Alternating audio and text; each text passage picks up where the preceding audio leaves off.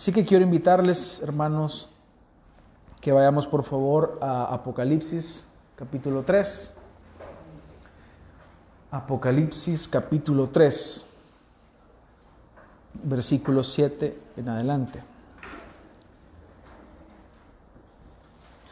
Hoy vamos a ver el mensaje de Cristo a la iglesia de Filadelfia, la iglesia que guardó la palabra de Dios, la iglesia que guardó su palabra. Así que le vamos a dar lectura, hermanos, espero que ya lo tengan y me siguen. Dice, y escribe al ángel de la iglesia en Filadelfia, el santo, el verdadero, el que tiene la llave de David, el que abre y nadie cierra, y cierra y nadie abre. Dice esto, yo conozco tus obras, mira, he puesto delante de ti una puerta abierta que nadie puede cerrar, porque tienes un poco de poder Has guardado mi palabra y no has negado mi nombre.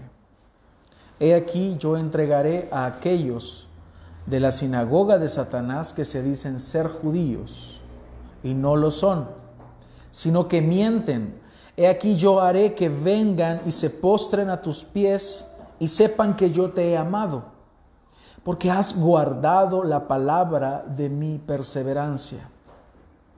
Yo también te guardaré de la hora de la prueba, esa hora que está por venir sobre todo el mundo, para probar a los que habitan sobre la tierra. Vengo pronto, retén firme lo que tienes, para que nadie tome tu corona.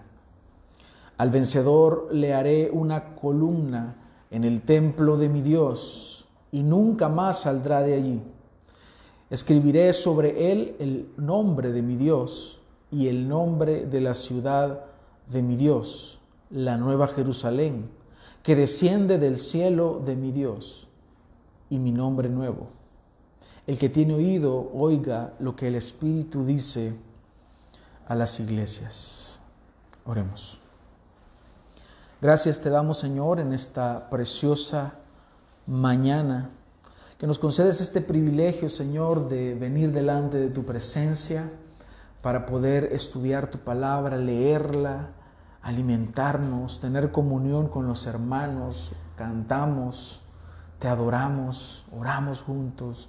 Gracias por este privilegio grande que nos das, porque hoy valoramos y apreciamos esto.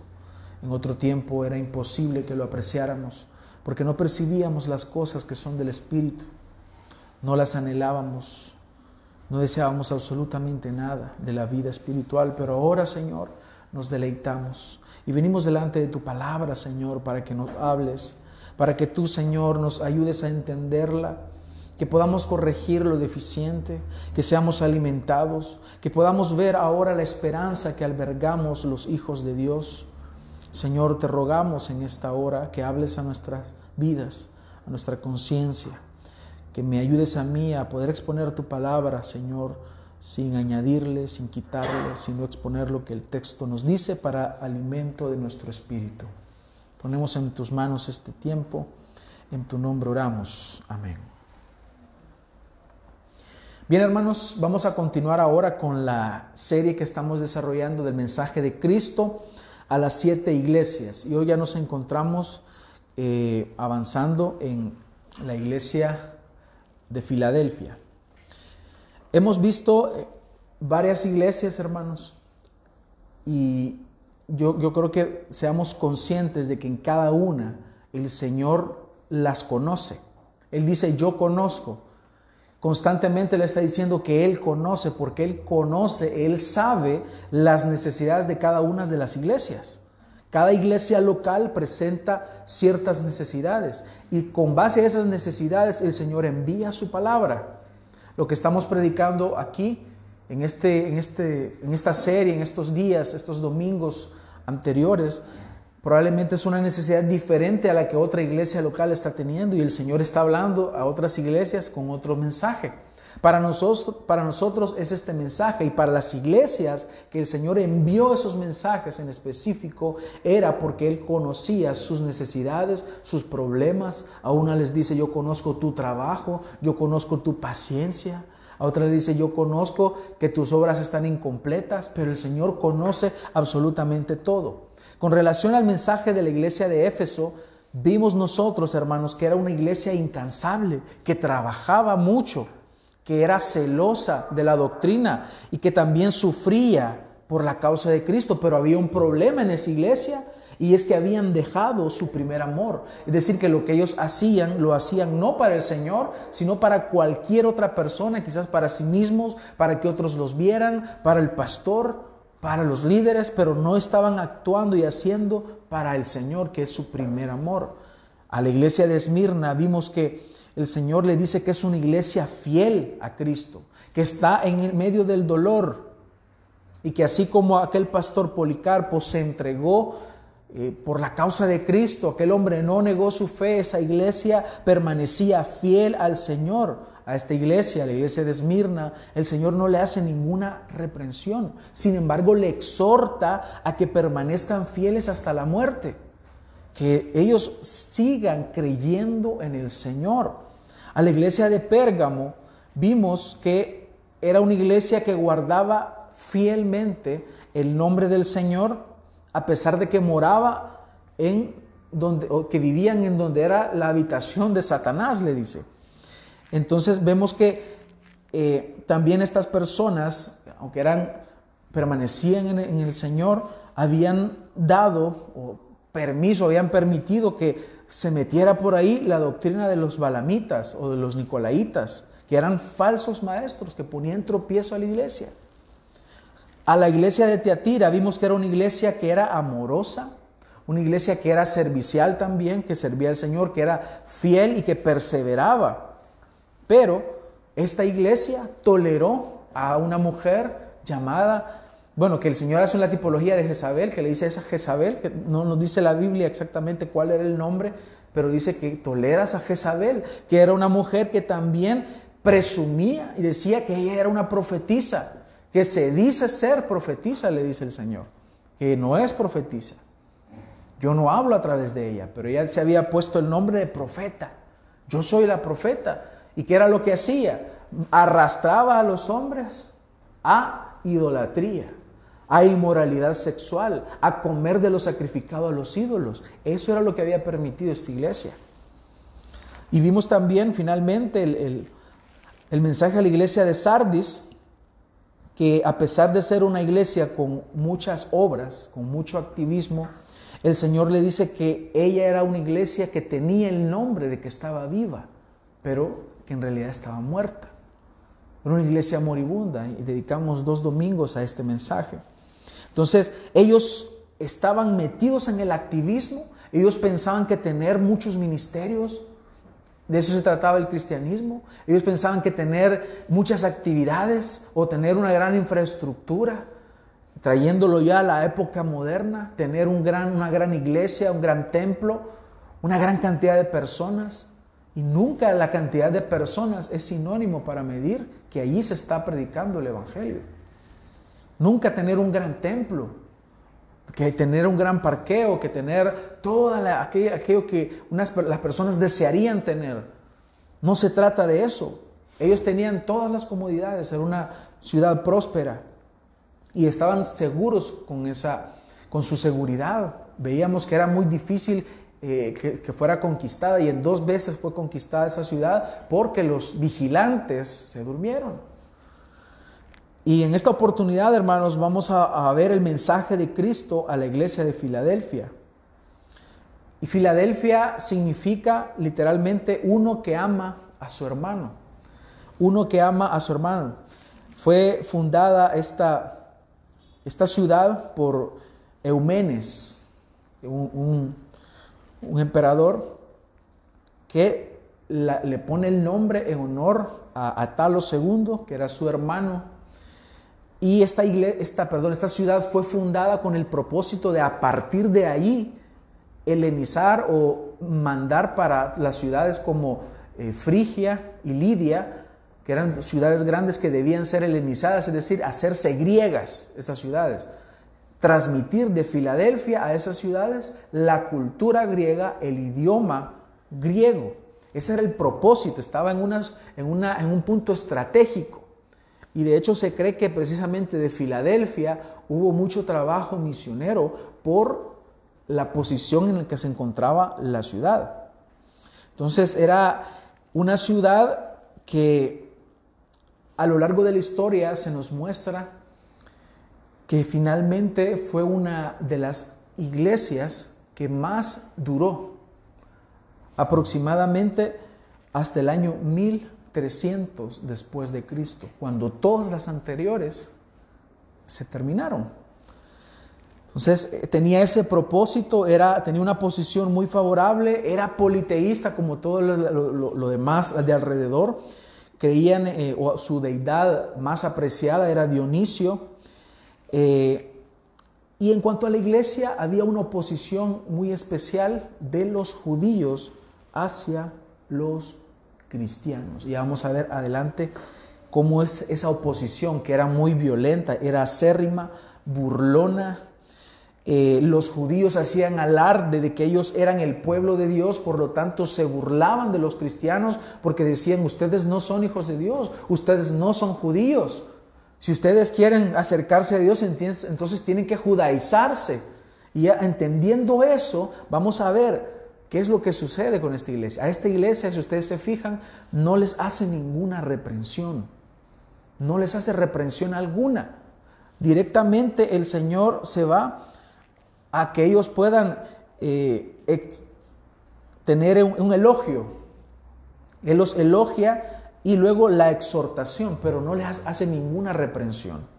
Entonces, eh, vemos que el Señor, de igual forma como en las otras iglesias, Él menciona primeramente quién es el que está hablando. Nos menciona también, escribe al ángel de la iglesia, que ya habíamos dicho, como todas las anteriores, que se refiere al pastor de la iglesia, el mensajero de Dios. Porque eh, cuando dice escribe al ángel, ángel viene del griego angelos, que significa mensajero. Entonces la carta tiene la misma división, únicamente que no hay reprensión. Así que primero muestra la descripción de Cristo nuevamente, el elogio, la exhortación, luego la advertencia, la promesa y finalmente el llamamiento, como todas las demás cartas. Así que hermanos, eh, sin más preámbulo, metámonos directamente a lo que el texto nos está diciendo en esta mañana. Primero nos inicia diciendo la descripción de Cristo. Comienza diciendo el santo, el verdadero, el que tiene la llave de David, el que abre y nadie cierra, y cierra y nadie abre. Como todas las cartas se nos comienza diciendo la descripción de Cristo. ¿Quién es el que está hablando? ¿Y por qué nosotros, como receptores ahora también de esta carta, debemos prestar especial atención? Porque quien está hablando no es cualquier persona. Quien está hablando es el Señor. ¿Y quién es entonces el que está hablando? ¿Quién es el que está enviando esta carta? Esta carta con una descripción de Cristo nuevamente se nos presenta al Señor como alguien relacionado que ya fue revelado en el Antiguo Testamento. Y esto tiene relación con o sus raíces con lo que ya en el Antiguo Testamento se ha escrito y específicamente en Isaías 22, 22. Si los puedes buscar en tu Biblia, dice, el que tiene la llave de David, el que abre y nadie cierra, y cierra y nadie abre. Jesús es ese que tiene la llave de David. Estas palabras fueron usadas para referirse a Eliakim, rey de Judá, a quien Dios le llama también mi siervo y quien Dios le da la llave de la casa de David. Esta llave, hermanos, es símbolo de autoridad. Esta llave significa que Dios le estaba dando la potestad a este hombre, Eliakim, y la autoridad de gobernar sobre la casa de Israel y sobre la casa de Judá. Por eso decimos que esta es una tipología de Cristo. Ya ahora en el Nuevo Testamento el Señor al hacer relación con estas palabras que ya fueron dichas en el Antiguo Testamento, Él nos está diciendo que esa era una tipología de la autoridad de Cristo Cristo el Señor, quien ha sido revelado a nosotros. Él es el que está hablando, quien tiene la autoridad sobre su pueblo Israel. Él tiene la autoridad absoluta en el cielo y en la tierra. Él es el Dios soberano, Él es el creador, Él es el que tiene potestad sobre nuestras vidas, Él es quien decide lo que sucede y lo que no va a suceder. Por eso, por más que estés declarando que va a suceder algo, que el año 2020 es el año de tu bendición, por más que estés declarando y declarando, si el Señor ha dicho que este año Él va a probar tu fe con alguna enfermedad difícil, pues va a suceder porque Él lo ha determinado así. Porque Él es el gobernador de todo lo que existe. De igual forma, aunque tú no hayas declarado que este año el Señor te va a bendecir, si el Señor ha determinado que Él va a enviar una bendición más que aquella que ya tenemos, de conocer al Señor, si Él te va a dar alguna bendición terrena, Él te la va a dar aunque no lo hayas declarado, porque Él es también soberano en esa parte. Así que de Él es quien está hablando, Él es el rey, Él es el que tiene la autoridad. Él es el que, Él dice, Él es el que cierra y nadie puede abrir. Y vamos a ver por qué. Es que el Señor utilice esta figura, porque hay muchas figuras que el Señor pudo haber utilizado en el Antiguo Testamento, que nos ayudan a entender, pero Él eligió esta y vamos a ver por qué. También el Señor se presenta como santo, Él es santo. Y aquí tengo la oportunidad de explicar, explicar bien el término, porque hermanos, cuando nosotros vemos esta palabra, el santo, siempre, siempre habla acerca de Dios, acerca de la deidad, la única deidad que existe, Dios. Esta expresión se refiere a Dios porque Él es el único que posee santidad. ¿Qué significa esta santidad? Significa que Él es apartado, que Él no es como tú, que Él no es como yo, que Él no es como nadie en el mundo. Él no es como los ángeles, Él no es como ningún ser. Es más, si yo te digo ahora, piensa en Dios, eso que estás pensando no es Dios. No hay manera de que nuestra mente pueda percibir exactamente cómo es Dios, hasta que nosotros en aquel día, cuando nos encontremos delante de su presencia, podamos verle tal como Él es. Mientras tanto, la idea que tú tengas de Dios eh, en, su forma natural va a ser una idea vaga, a menos que tú trates de siempre que en tu conciencia y en tu mente lo que pienses de Dios sea lo que la Biblia te dice y no pienses más, porque entonces te puede dar hasta un derrame por estar pensando, porque es, demasiado grande, es infinito. Y nuestra mente es demasiado pequeña, así que no te salgas de lo que la palabra de Dios dice de Él. Él entonces es santo, quiere decir que Él es apartado, Él es un Dios trascendente. Su santidad es absoluta. En, el Antiguo Testamento hay muchas, muchas veces en las cuales se nos habla acerca de la santidad del Señor. Hay una muy especial en Isaías, ¿te acuerdas? Cuando Isaías tiene la visión, una visión majestuosa, una visión grande acerca de Dios, él lo que hace es tirarse al suelo. Soy hombre muerto, dice. Es un hombre pecador, él lo entiende, pero Dios es un Dios trascendente. Entonces nos está hablando que Él es santo. Él es totalmente apartado. Nos revela entonces su trascendencia divina, tanto en su esencia como en su pureza. Jesús es el santo. Él es definitivamente superior a ti, infinitamente puro. Él está en una categoría única y exclusiva para Él, completamente aparte.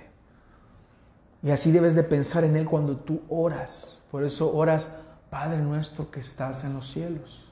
Él está en otro lado donde tú no estás. Tú estás aquí en la tierra. Y la tierra es el estrado de sus pies. Él es santo. Pero al mismo tiempo también se presenta como el verdadero. El verdadero, Él por naturaleza es verdad. Él es la verdad. Él es la esencia manifiesta de la verdad y de la vida. Cuando nosotros nos encontramos con Él, nos encontramos con la verdad. Él dijo, yo soy el camino, yo soy la verdad, yo soy la vida. Entonces Él nunca miente. Él siempre habla la verdad. Todo lo que Dios dice es verdad porque Él es la verdad. Aquel hombre Pilato se encontró con la verdad. Y él solamente dijo, ¿qué es la verdad? Con expresión irónica. Y estaba enfrente de la verdad. Entonces, en resumen, Cristo acá no es presentado como aquel hombre de Galilea, sencillo,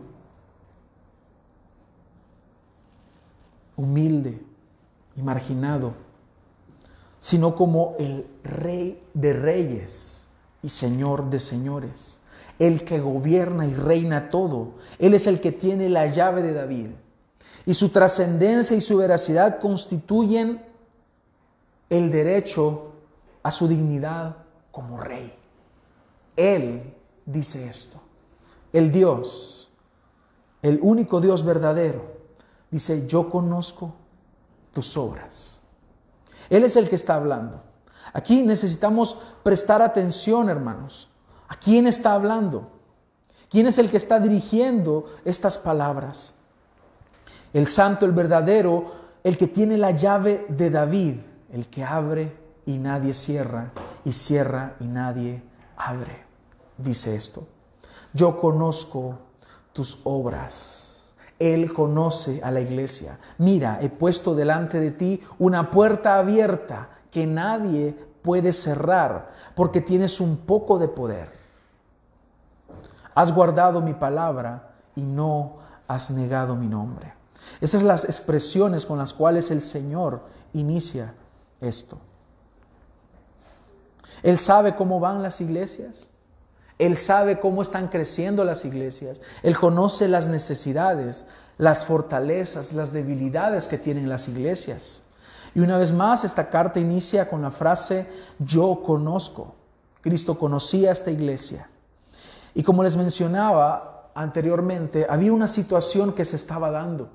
Y es que ellos eran rechazados por los judíos. Ellos habían cerrado entonces la puerta para que la iglesia, los gentiles, pudieran entrar. Pero él dice, yo tengo una llave. Y cuando yo abro, nadie cierra. Ellos vemos que tienen una actitud de obediencia. Ellos obedecen al Señor. Dice, has guardado mi palabra. Jesús le dijo a sus discípulos que cuando ellos predicaran el Evangelio, les enseñaran a las naciones a que fueran discípulos del Señor. De eso se trata la vida cristiana. Ser discípulos de Cristo. Esta semana leía la expresión de, de aquel hombre, Dante Gebel, que tiene una iglesia, una llamada iglesia, y en, sus, en su defensa, porque hay muchas personas que lo han estado criticando porque creo que había invitado a Cristian Castro y, lo tuvo ahí, lo subió al, ahí al altar. La cosa es que él estaba diciendo que a, la iglesia viene cualquiera, eh, aquí recibimos a cualquier persona y viene quien quiere y al final no tenemos ni siquiera discipulados, no tenemos absolutamente nada, solo nos reunimos el domingo, aquí somos un desastre en eso, así que él decía, irónicamente obviamente, decía él, si, si quieres venir acá, pues eres un religioso y un santo, mejor quédate en tu iglesia, te invitamos a que no vengas, que te quedes ahí mejor en tu, en tu casa o en tu iglesia, porque aquí venimos de todo. Al final lo que está diciendo él es, a nosotros no nos interesa el crecimiento de la gente. Y la iglesia, el Señor la ha dejado para que se hagan discípulos de Él. El Señor, de hecho, no nos envía solo a predicar el Evangelio, sino a predicar y a ser discípulos. Por eso es que la iglesia debe tener espacios en los cuales crezcamos. Por eso es que la iglesia tiene discipulados, que por cierto las mujeres inician el próximo sábado. Por eso es que los hombres tenemos discipulados. Por eso es que hay estudios bíblicos durante la semana. Por eso nos reunimos a orar durante la semana. Porque necesitas crecer. Porque ¿para qué te llama el Señor? ¿Acaso el objetivo es que te reúnan los domingos en un lugar donde te sientas bien, donde te, te den una enseñanza motivacional y salgas motivado a conquistar? ¿Se trata de eso el Evangelio? ¿A qué se ha reducido el Evangelio hoy? A meras experiencias. Oh, es que estaba muy fuerte el aire, ya no voy a ir. Que no había, hoy no había parqueo, mejor me voy. No he cuidado de niños. Experiencias y algo superficial. Las personas ahora se mueven de iglesia por esas razones. No buscan la palabra de Dios. Pero ellos, hermanos, estaban guardando la palabra. Y guardar la palabra es conocer la palabra y aplicar la palabra. Es vivir la vida que Dios quiere que tú vivas. No le demos tantas vueltas al asunto, hermanos. No se trata de que tú vivas como tú quieres vivir. Es que yo así soy. Y no de así me hizo Dios, pues. Entonces así voy a vivir. Hermanos, con Cristo estoy juntamente crucificado. Y ya no vivo yo, mas vive Cristo en mí. Y lo que ahora vivo, lo vivo en la fe del Hijo de Dios. ¿Sabe qué significa esto? Y siempre que el Señor te llama, el Señor no te, no te llama con mentiritas. Vení que yo, yo te voy a curar todas las enfermedades, vení. O no te dice, vení, yo te voy a dar dinero. No. Si quieres seguirme, niégate a ti mismo. Toma tu cruz cada día y sígueme. Pablo lo dice. Con Cristo estoy juntamente crucificado. Y eso es muerte.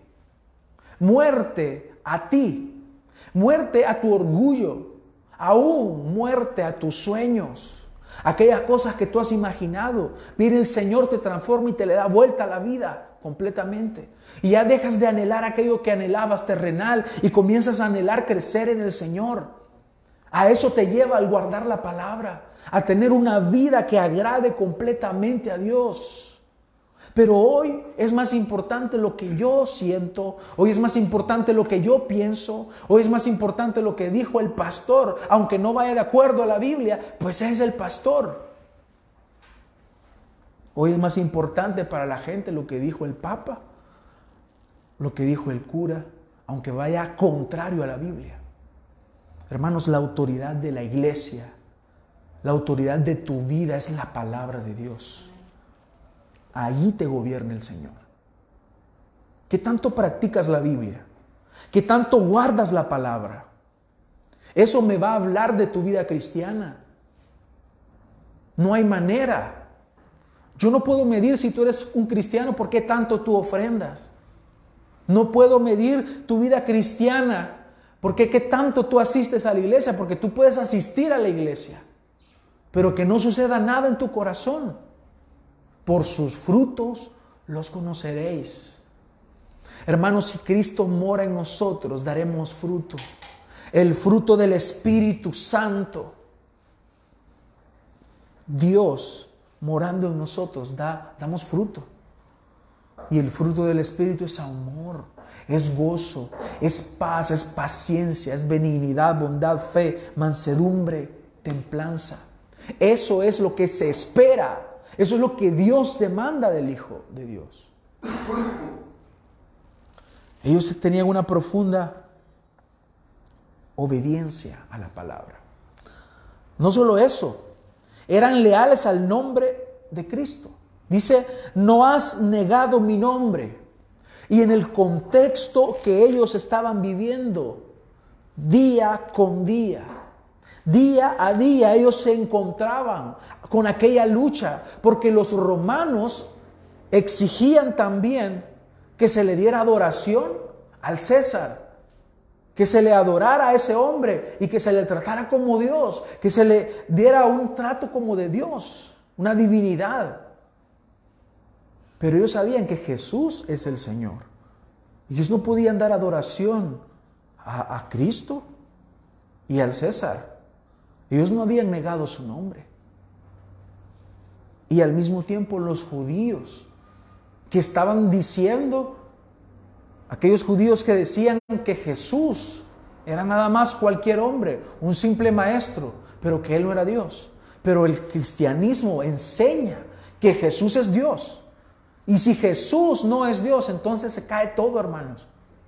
Es la doctrina básica del Evangelio. Jesús es Dios. Y si Jesús no es Dios, entonces tú y yo estamos locos, Lucas. Pero Jesús es Dios. Estaríamos aquí perdiendo el tiempo. Como dice Pablo, fuéramos los más dignos de conmiseración. Diéramos lástima, pero Jesús es Dios. Y el Señor también les elogia que ellos han guardado la palabra de su paciencia. Han esperado en el Señor, han sido perseverantes. Dicho de otra forma, ellos a pesar de la oposición que tenían, ellos seguían confesando a Jesús como Señor, seguían esperando la promesa de su venida y seguían guardando la palabra, es decir, viviendo día con día la palabra de Dios. ¿Se acuerdan? Eh, la iglesia anterior que vimos, Sardis, era una iglesia que ellos no tenían problemas, no había persecución, los romanos los habían dejado tranquilos, los judíos tampoco eran oposición, así que todo estaba bien con esa iglesia. Una iglesia light, una iglesia donde todos les gustaría congregarse porque ahí no hay problemas. Pero ellos no, hermano. ¿Saben por qué? Porque ellos predicaban la verdad, hermanos. Porque ellos estaban enseñando la predicación de la palabra de Dios, el Evangelio. Y es que cuando predicamos el Evangelio, inmediatamente habrá oposición. Eso es lo que le dice el Señor a esta iglesia de Filadelfia. Has guardado mi palabra, no has negado mi nombre y has guardado la palabra de mi paciencia. Él es lo que les está diciendo, sigue así. Ustedes están viviendo como yo quiero que vivan. Entonces ellos sí tenían la aprobación del Señor. Habían entendido que había alguien que sí vale la pena tener contento y ese es Dios. El Señor aquí resalta su obediencia, su lealtad y su perseverancia. Y también como lo hemos dicho antes, cuando hay persecución a la iglesia, cuando hay oposición, es cuando finalmente sale a la luz quién es quién. Esta iglesia al parecer Creo que la mayoría estaban viviendo como tenían que vivir. Fueron leales al Señor y perseveraron. Perseveraron a pesar de tener poca fuerza. Así les dice el Señor. Veamos otra vez el texto.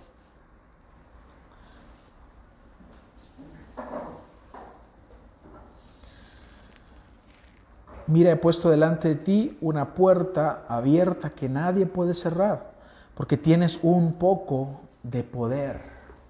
Tenían poca influencia. Ellos no eran como aquella iglesia de Sardis, que tenía mucha influencia, que todo estaba tranquilo, no, no toquen los hermanos de la iglesia, porque ellos, todo está bien con ellos. Pues a ellos les dice, tienes poco de poder, pero a pesar de eso has guardado mi palabra Tú no has complacido al mundo, me has complacido a mí. Ante el mundo eres pequeña, ante el mundo eres insignificante, ante los judíos que te rechazan y que dicen que tú no eres hija de Dios. El Señor va a enviar un mensaje directo a ellos. Pero ellos no tenían influencia, no tenían poder, no eran una iglesia que tenía gran influencia en el mundo. Posiblemente indica que era una iglesia pequeña y con miembros que pertenecían a las clases más bajas tal vez de la sociedad. Entonces esta iglesia, a pesar de ser pequeña, había sido un instrumento poderoso en las manos del Señor. Esta iglesia era débil y pequeña ante el mundo, pero grande y fuerte delante de Dios. Ellos al tener esta constante oposición de los judíos, el Señor les dice, aquellos de la sinagoga de Satanás, que se dicen ser judíos y no lo son, Ellos decían que eran judíos, pero en realidad eran paganos. Entonces los que más oposición hacían a esta iglesia no eran precisamente los romanos u otros paganos, sino que era un grupo de judíos que cerraban la puerta a estos cristianos. Estos, estas personas lo que hacían es que estaban bloqueando básicamente la entrada al reino de Dios. Y aquí quiero hacer un alto, hermanos, en, este, en esta parte. El Señor les dice sinagoga de Satanás. Lo primero que quiero resaltar de esto, hermanos, es que esta expresión es muy fuerte. Ustedes saben que las sinagogas, luego de que no había, no había templo, ellos se, reunían en, grupos, en algunas casas, los judíos, y pues bueno, ellos se, reunían y, hacían sus liturgias y lo, que hacían como parte de la ley. Y la expresión acá le está diciendo, ellos mismos son en realidad sinagoga de Satanás, porque esa no es la casa de Dios. Y dicen que son judíos y no lo son. Ahora, hermanos, ya nosotros hemos estudiado en Romanos algo referente a esto. Y hemos dicho que para el Señor, que una persona haya nacido en Israel, no significa que es judío. Puede ser judío en el sentido étnico, pero en cuanto al reino de Dios no lo es. Y es aquí donde diferimos con nuestros hermanos dispensacionalistas. Nosotros no somos dispensacionalistas. El dispensacionalismo lo que hace es que crea dos pueblos. Ve a Israel y ve la iglesia. Pero quiero invitarles, hermanos, a que vayamos a unos, algunos textos. Vamos a ver tres versículos, perdón, tres citas que son claras. Y no voy a profundizar mucho en esto y voy a tratar nada más que el mismo texto nos vaya indicando por qué el Señor dice esto. ¿Cómo es que son judíos, pero no lo son? Dicen ser judíos, pero no lo son. Pues vamos a ver tres citas. Vamos a ir a Romanos capítulo 2, versículo 28 al 29. Vamos a leer despacio y veamos que el mismo texto nos está diciendo. Romanos 2.28 dice, porque no es judío el que lo es exteriormente. Ah, entonces hay una, puede serse judío exteriormente nada más. Ni la circuncisión es la externa en la carne, sino que es judío el que lo es interiormente. ¿Y la circuncisión cuál es? La del corazón. ¿Quién la hace? El Espíritu, dice, por el Espíritu. No la letra, no por la ley. La alabanza del cual no procede de los hombres, sino de Dios. Entonces el texto nos está diciendo claramente, hermanos, que una persona puede haber nacido en Israel y no ser hijo de Dios, aunque ellos digan somos hijos de Dios. El Señor les dijo en cierta ocasión a los fariseos y a los escribas, que el Señor podía levantar hijos a Abraham aún de estas piedras. Ustedes se dicen que son descendientes de Abraham, pero no lo son. Pueden ser en la carne, pero espiritualmente no son hijos de Dios. Por eso es que, lo que leíamos ahora al inicio, ustedes fariseos y escribas hipócritas, que recorren mar y tierra para hacer un prosélito. O sea que se iban a ganar, tal vez alguien allá se iba a convertir al judaísmo, venite, vamos a circuncidar. Vaya, sos hijo de Dios. Pero dice, ya cuando lo, hacen su prosélito, lo hacen más digno del infierno. Porque no están haciendo nada. Otro texto, Romanos 9:6. Pero no es que la palabra de Dios haya fallado, porque no todos, yo creo que no, no está difícil de entender, hermanos. No todos los descendientes de Israel son Israel. No todos. O sea que algunos sí, pero otros no. Ni todos hijos, por ser descendientes de Abraham, sino que por Isaac será llamada tu descendencia. ¿Qué es esto? No son los hijos de la carne los que son hijos de Dios, sino que los hijos de la promesa son considerados como descendientes.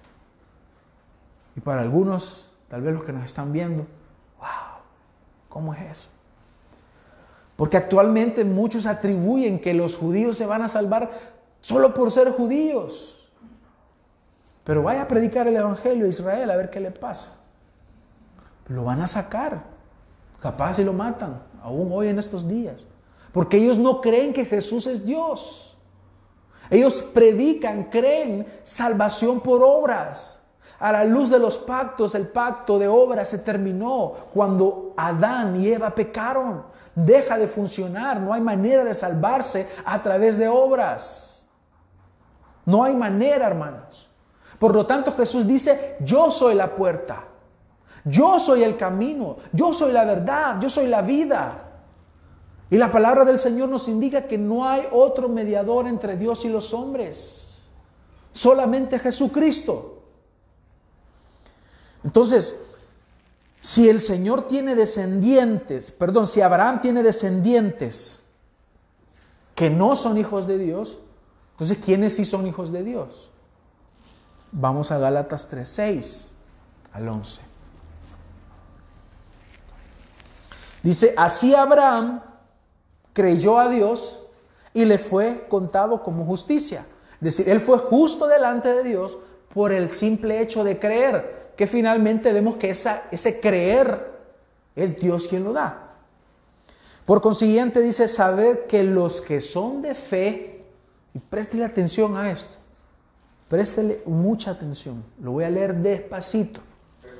Dice, por consiguiente, saber que los que son de fe, estos son hijos de Abraham. Los que son de fe. O sea que los judíos, ponga atención aquí, judíos, el judío, el que ha nacido allá en Israel, o tal vez sus papás o sus abuelos son o es de descendencia judía, el que se atribuye a judaísmo, que dice yo soy judío, yo soy de Israel, él va a ser hijo de Dios solo si cree en Jesús. Porque si no, no. Dice aquí, sabed que los que son de fe, estos son hijos de Abraham. Ahora bien, ¿y qué pasa con los gentiles? Nosotros que somos pipiles. Dice, y la escritura previendo.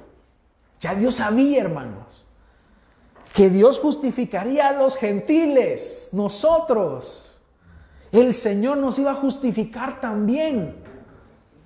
Dice, por la fe. Estoy en el versículo 8 de Galatas 3. Anunció entonces de antemano las buenas a Abraham, las buenas nuevas, el Evangelio, diciendo, en ti serán benditas todas las naciones de la tierra. Esto es lo que este pueblo no entendió, se cerraron, no fueron luz a las naciones como Dios quería que fueran. Entonces, gracias a, que ellos, como dice Romanos, ya lo vimos en Romanos capítulo 10, gracias a que esta gente fue rebelde, el Señor utiliza eso también para llamar a gentiles a su pueblo. Entonces, ¿qué es lo que vemos aquí? Mira lo que dice aquí eh, el apóstol Pablo. Así que los que son de fe son bendecidos con Abraham. Esa bendición que había dicho el Señor, en ti serán benditas todas las naciones de la tierra, se cumple gracias al Evangelio. Porque ahora el Evangelio no hace acepción de personas. El Evangelio nunca ha hecho acepción de personas, de hecho sino que Él llama a, todas las personas de todo el mundo, pero tienen que creer. Entonces, todos los que son de las obras de la ley, ellos están bajo maldición. Versículo 10. Pues está escrito, maldito todo el que no permanece en todas las cosas escritas en el libro de la ley para hacerlas. Y que nadie es justificado ante Dios por la ley. Eso es evidente, porque el justo vivirá por la fe. Entonces, en resumidas cuentas, el pueblo verdadero de Dios está compuesto tanto por judíos como por gentiles que creen en el Señor. Por consiguiente, saber que los que son de fe, estos son hijos de Abraham. Y esto aplica para judíos y aplica para gentiles. Pues esto no entendían ellos. Entonces cerraban la puerta. Por eso el Señor se presenta. Es que la llave la tengo yo. Y yo la he abierto. Y como yo la he abierto, nadie la puede cerrar. Esa es la sabiduría preciosa de nuestro Dios, utilizando un texto que él había revelado siglos atrás. Yo tengo la puerta, yo abro y ninguno cierra. Por más que digan, tú no eres un hijo de Dios, yo te he comprado, yo te he redimido, eres mía, eres la novia de Cristo. Esto es lo precioso, hermanos, que encontramos acá. Mire qué consuelo para ellos. ¿Ustedes creen que no va a haber duda?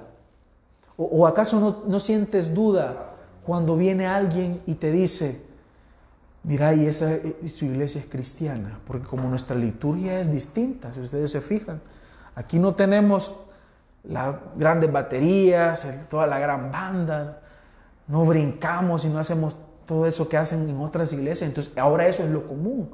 Entonces ya nos ven raros a nosotros.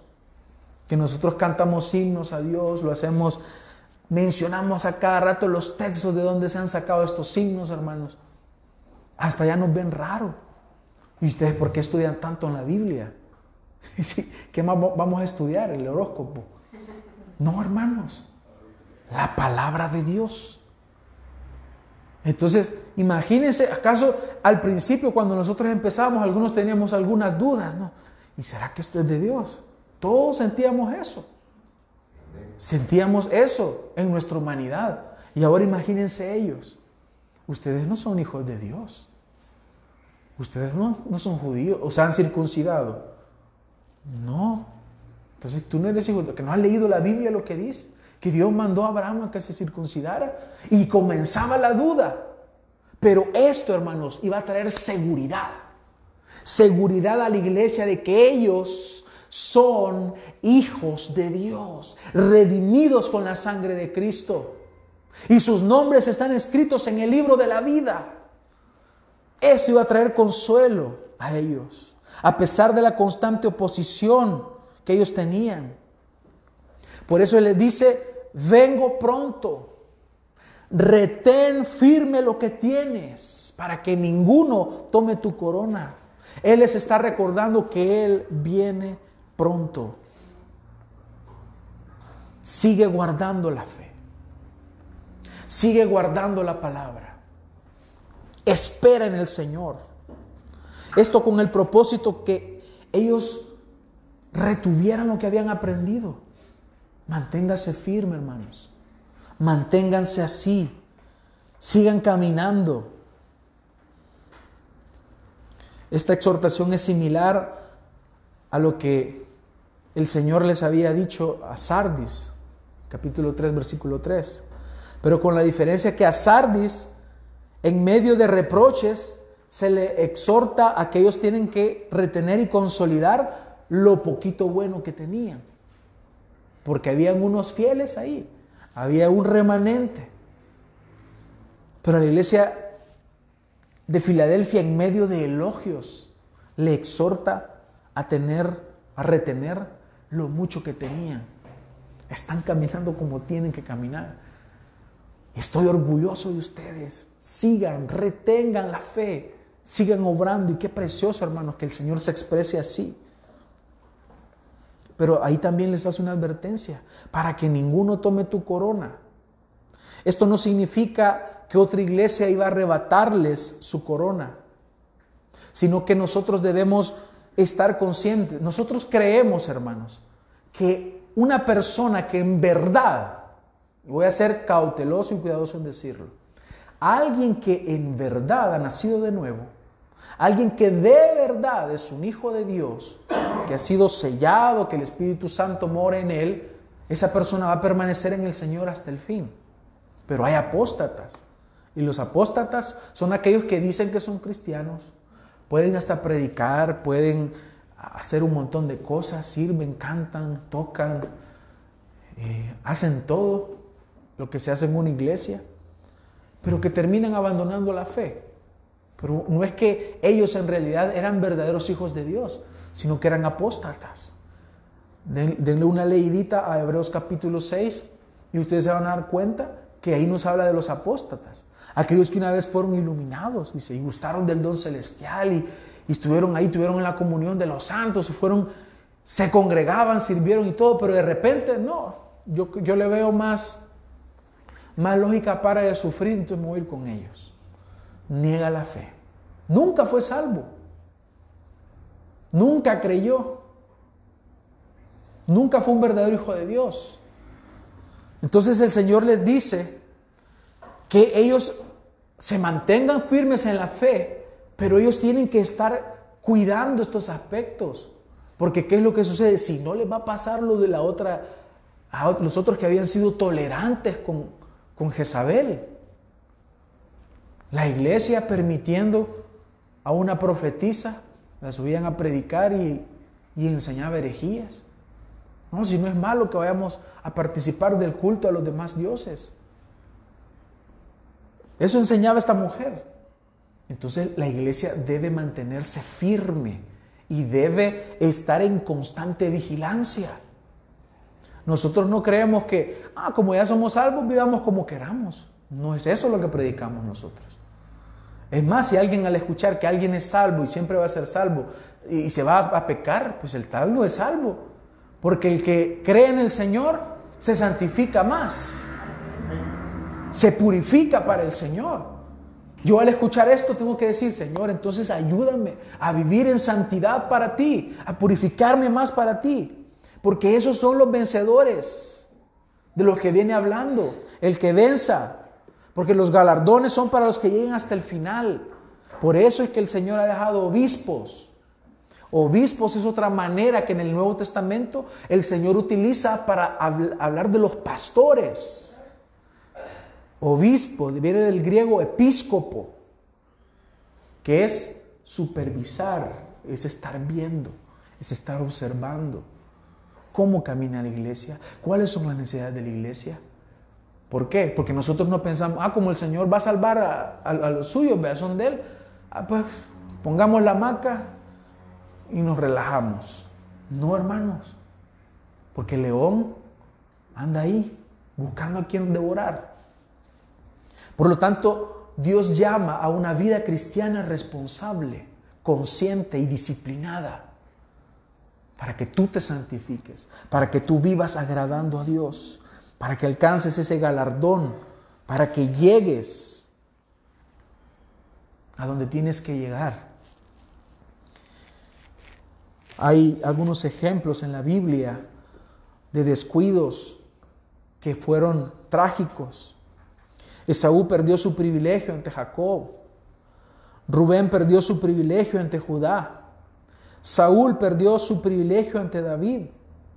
Y los judíos perdieron su privilegio como nación ante los gentiles, porque no retuvieron lo que tenían.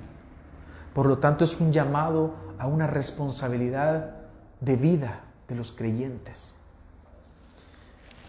Pero también les hace la promesa, hermanos, a ellos, promesas particulares y hay promesas generales. Cristo haría del testimonio inicialmente de esta pequeña iglesia algo poderoso. Dice, mira, he puesto delante de ti una puerta abierta que nadie puede cerrar. Obviamente la entrada de, ellos como gentiles, al, como pueblo de Dios. Pero hay, algunos comentaristas que mencionan que probablemente también puede referirse a la obra misionera, es decir, a las oportunidades de ellos como iglesia, de que de, de ahí salieran otros al campo misionero. Puede significar también eso. Al mismo tiempo, también les da la promesa de conquistar a sus adversarios.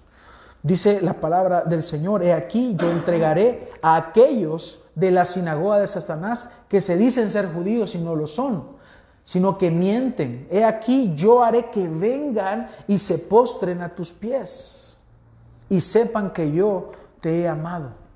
Esto el Señor lo dice en el Antiguo Testamento a Israel, a la nación. Por ejemplo, en Isaías 49, 23 dice, reyes serán tus tutores y tus princesas tus nodrizas, rostro en tierra te rendirán homenaje y el polvo de tus pies lamerán y sabrás que yo soy el Señor y que no se avergonzarán los que esperan en mí. Es irónico ver cómo esta promesa Cristo la aplica a la iglesia.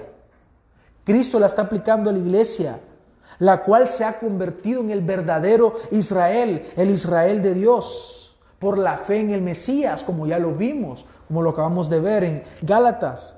Ahora en Filadelfia los israelitas, según la carne, están cumpliendo el rol de los gentiles. Se han invertido las cosas. Aquellos que habían que Dios había levantado como su pueblo, ellos habían negado al Señor y habían apostatado. No fueron fieles al pacto, por lo tanto ahora ellos deben, utilizan ese rol como lo utilizaron o como fue de los gentiles anteriormente. De esta manera Cristo haría que los judíos perseguidos, que estaban haciendo, perseguidores, perdón, que estaban haciendo la obra de Satanás, se dieran cuenta de que los despreciados cristianos eran los que el Señor amaba realmente iban a tener finalmente que humillarse ante esta verdad. Hay, una, hay un texto de una persona que se expresa, un judío, dice, lo que pasa que uno ha tenido años leyendo las escrituras, pero no hemos entendido el mensaje real revelado en ellas por las falsas enseñanzas que nos dieron. Si Yeshua vino a morir, vino y murió, pero la pregunta sería, ¿por quién murió?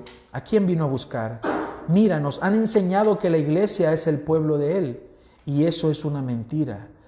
Israel es su pueblo, formado por las dos casas o dos reinos que se dividieron por causa de Salomón, pero que se dividió en el reinado de su hijo Roboam.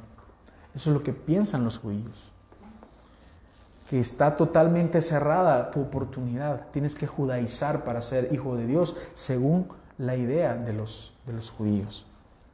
Pero la Biblia es clara y según lo hemos visto, Dios tiene un pueblo, un solo pueblo, los que creen en Él. Y la iglesia es el nuevo y verdadero Israel. Y la iglesia está conformada por judíos y por gentiles. Y por judíos que creyeron antes de que Cristo viniera, por la fe. La única manera de entrar a la salvación es solo por la fe. Así es, hermanos. Y también les promete que ellos serían guardados de la hora de la prueba. Porque has guardado la palabra de mi, paciencia o mi perseverancia. Yo también te guardaré de la hora de la prueba. Esa hora que está por venir sobre todo el mundo para poner a prueba a los que habitan sobre la tierra. Guardar de la hora de la prueba es lo que les está prometiendo. Lo que Cristo tiene en mente, hermanos, no es un rapto secreto. Porque los hermanos dispensacionalistas han tomado este texto y han dicho que ahí está diciendo el rapto, porque luego viene la gran tribulación. Y no está hablando en el contexto de eso. Posteriormente, eh, vemos que estos creyentes, hermanos, que vivían en esta ciudad, eh, no fueron tan afectados como fueron otras iglesias. Como les decía, esta iglesia vivió, duró mucho tiempo. De hecho, cuando fue la conquista del imperio otomano, cuando llegaron a toda Turquía, ellos seguían siendo cristianos. Los respetaron, hermanos. Milagrosamente los respetaron. Todo lo demás fue convertido poco a poco fueron metiéndose los musulmanes, poco a poco fueron metiéndose otras religiones, pero a ellos lo respetaron. De hecho, el nombre en turco significa la ciudad de Dios. Y eh, la historia, según la historia, se cree que hasta el año 1300 fue, 1200 fue destruida. Entonces, si fueron guardados, el Señor los guardó. y de la hora de la prueba. Específicamente eso, hermanos, sabemos que eh, la historia nos habla de toda la persecución que las iglesias han vivido. Esa es la hora de la prueba. Era algo específico para ellos, la hora de la prueba, que ha de venir sobre todo el mundo. Sobre todo el mundo es una expresión que tiene que aplicarse al mundo conocido en el tiempo. Todo el mundo se utilizaba hasta todo el mundo donde el imperio romano conquistaba, ese era todo el mundo. Ellos no estaban pensando en venir acá, o que esa hora de la prueba se iba a dar acá. Cuando dice todo el mundo es el mundo conocido de ellos. También hay promesas generales para los vencedores. A ellos se les promete un lugar permanente en el templo de Dios. Y eso aplica no solamente para ellos. El vencedor le haré una columna, porque esto es general, hermanos. Porque esto mismo lo viene repitiendo con las demás iglesias. Al vencedor, al vencedor, al vencedor. Pero él dice acá que al vencedor le hará una columna en el templo de mi Dios y nunca más saldrá de allí. Esta promesa hace alusión a Isaías 56, 3 al 5. Dice que el extranjero que se ha allegado al Señor no diga, ciertamente el Señor me separará de su pueblo, ni diga el eunuco, he aquí, soy un árbol seco. Porque así dice el Señor a los eunucos que guardan mis días de reposo, escogen lo que me agrada y se mantienen firmes en mi pacto. Les daré en mi casa y en mis muros un lugar y un nombre mejor que el de hijos e hijas. Les daré nombre eterno que nunca será borrado. Esta promesa habla de la honra, honra que recibiremos los hijos de Dios cuando finalmente nos presentemos delante del Señor y que en el día del juicio no seamos condenados, sino que el Señor nos diga, bien, buen siervo, en lo poco fuiste fiel, en lo mucho te pondré, entra al gozo de tu Señor. Cuando el Señor finalmente nos diga que entramos a la vida eterna cuando sea consumado.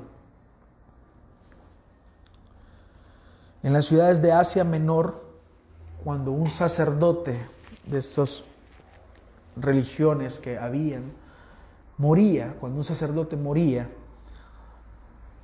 su nombre era erigido en una de las columnas de los templos en los cuales ellos servían. Es honra. Pero aquí el Señor está utilizando figuras para que ellos sepan, para que ellos entiendan. Cuando la Biblia nos habla aquí en Apocalipsis de coronas, no es que el Señor literalmente nos va a poner una corona, hermanos, por si estaban esperando esa corona. Y dicen, ay, que se la voy a ir a empeñar. No, hermanos, no es algo así. Es culminar. Cuando se hacía una carrera en estos tiempos, al que vencía se le ponía una, una como diadema de olivos. Para, era la, honra, finalmente es que no es, o el que gana el oro en, en una competencia, hermano, no es el oro en sí el que vale, es lo que representa el oro, que él terminó como tenía que terminar, que él ganó, que él es un vencedor. El Señor está utilizando estas figuras para enseñarnos algo. Ante el mundo, tú eres una deshonra. Probablemente tus padres que no creen en el Señor, porque tú eres cristiano, te dicen, tú eres una deshonra para la familia. La familia siempre ha sido católica romana y tú ahora eres un evangélico, eres una deshonra. Pues Cristo te dice, yo te voy a honrar. Eso es lo que el texto nos está dando a entender. Pero no solamente eso, sino que un triple y nombre nuevo. Escribiré sobre él el nombre de mi Dios y el nombre de la ciudad de mi Dios, la nueva Jerusalén que desciende del cielo de mi Dios y mi nombre nuevo. Esta es la honra para los que terminen, para los que permanezcan fieles al Señor. Nos habla entonces del nombre de Dios como una señal de que somos suyos siempre. Para Él, el nombre de la santa ciudad representando que tú tienes una ciudadanía y que perteneces al Señor. Y el nombre de Cristo como señal de que tienes una nueva identidad. Tienes una identidad en Cristo. Así que el Señor finalmente, al entender esto, hace un llamado y dice, el que tiene oído, oiga lo que el Espíritu dice a las iglesias. Por lo tanto, hermanos, hoy el Señor nos está recordando que aunque hay muchos problemas en las iglesias del Señor, aunque hay dificultades, aunque haya persecución, el Señor guarda a su iglesia. Hoy el Señor nos está diciendo que aunque las cosas parezcan mal ante la sociedad o que la sociedad o la gente te discrimine o la gente te cierre la puerta, el Señor te dice, yo tengo una llave y yo la he abierto y te doy entrada porque yo te he elegido, porque yo te he redimido. Por lo tanto, eres mi hijo, por lo tanto, eres mi iglesia y yo te daré todo esto. El Señor nos está recordando quién es el rey ¿Quién es el que tiene la autoridad? ¿Quién es el que tiene las llaves en su mano? El que abre puertas y ninguno cierra. Él nos está llamando, nos está diciendo que permanezcamos en el Señor, que caminemos como tenemos que caminar y que no nos interese agradar al mundo, que te interese agradar a Dios.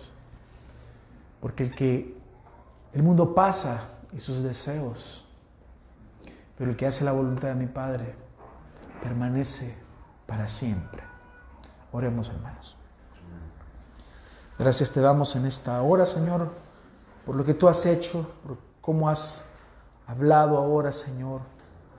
Nos permites entender tu palabra. Gracias te damos, Señor, porque hasta aquí nos has ayudado. Hoy te rogamos, Señor, con nuestro corazón y con gozo, Señor, que nos ayudes a que esta palabra pueda llegar a lo profundo de nuestro espíritu y ser alimentados, que caiga en tierra fértil y que pueda dar fruto, que nuestra fe sea afianzada cada día, que nos anclemos a la verdad. Gracias te damos, Señor, porque nos has hablado te ruego, Padre, que atiendas a las necesidades de cada uno de nosotros que tenemos día con día. Oramos, Señor, porque se aproximan fechas de pago y tendemos a preocuparnos y a afligirnos.